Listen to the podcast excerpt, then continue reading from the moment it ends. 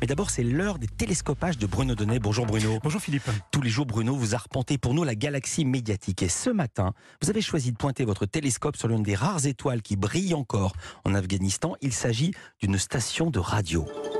Oui, elle se nomme Radio Begum. Begum, Philippe, ça veut dire princesse en persan, car Radio Begum est une station de radio qui a une petite particularité. Elle est fabriquée exclusivement par des femmes pour des femmes.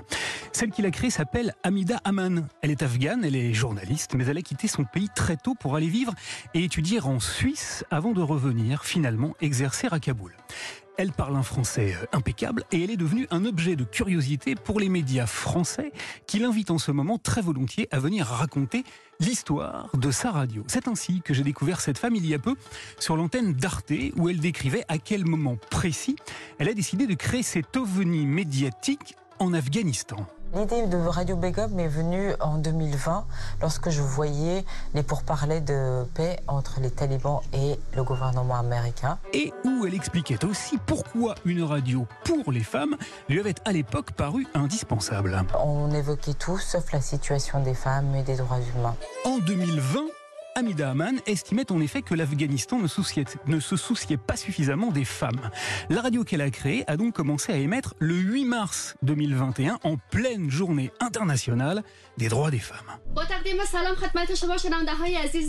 Seulement voilà, à peine cinq mois plus tard, en août 2021, les talibans ont repris le pouvoir en Afghanistan. Alors, eh bien alors, ils ont bouclé le pays et rabougri considérablement les droits des femmes. Elles ont été euh, écartées de la vie publique, interdites de se montrer, empêchées de travailler dans la plupart des secteurs et même pour les jeunes filles privées d'école. Toutefois, comme elle l'a raconté hier soir sur France 5, la détermination d'Amida Haman n'a pas faibli et elle a donc choisi d'ouvrir totalement sa radio aux voix des femmes. Tous nos programmes sont des libres antennes où les femmes appellent euh, et posent leurs questions. Sur l'antenne libre de Radio Bégo, des auditrices appellent donc des femmes qui sont médecins, psychologues ou gynécologues pour leur demander des conseils. Ici, c'est une femme qui explique qu'elle a un bébé de 5 mois mais que son lait ne lui suffit plus et qu'il souffre d'une très sévère malnutrition. Et là, c'est une jeune fille qui craque.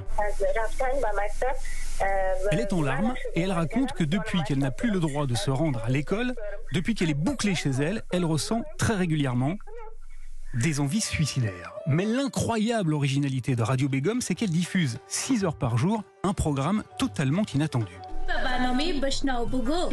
Des cours, des leçons, comme à l'école, destinées aux jeunes filles qui en sont désormais privées. Car oui, Radio Begum fait la classe à la radio.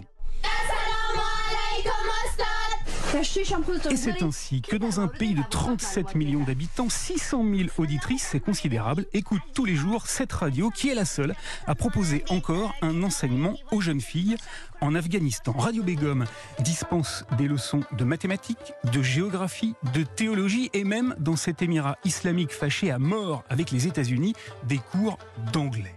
Dans ce pays où tout est interdit, Radio Begum, qui avait jusqu'ici six émetteurs répartis sur l'ensemble du territoire, vient même de s'en vous raccorder quatre de plus la semaine dernière. C'est incroyable.